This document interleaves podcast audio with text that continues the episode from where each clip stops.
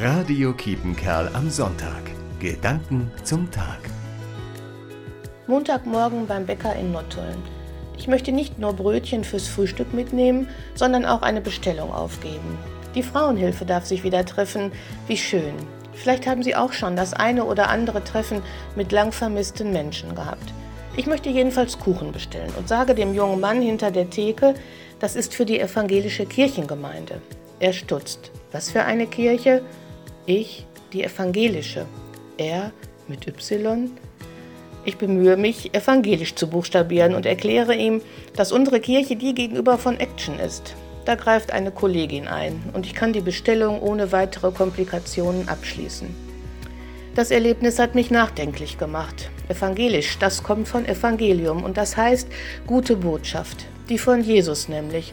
Und die wird nicht nur in unserer, sondern auch in unserer katholischen Schwestergemeinde verkündet. Da können wir wohl alle zusammen ein bisschen lauter werden, damit die Botschaft ankommt. Regine Vogtmann, Nottuln. Radio Kiepenkerl am Sonntag. Gedanken zum Tag.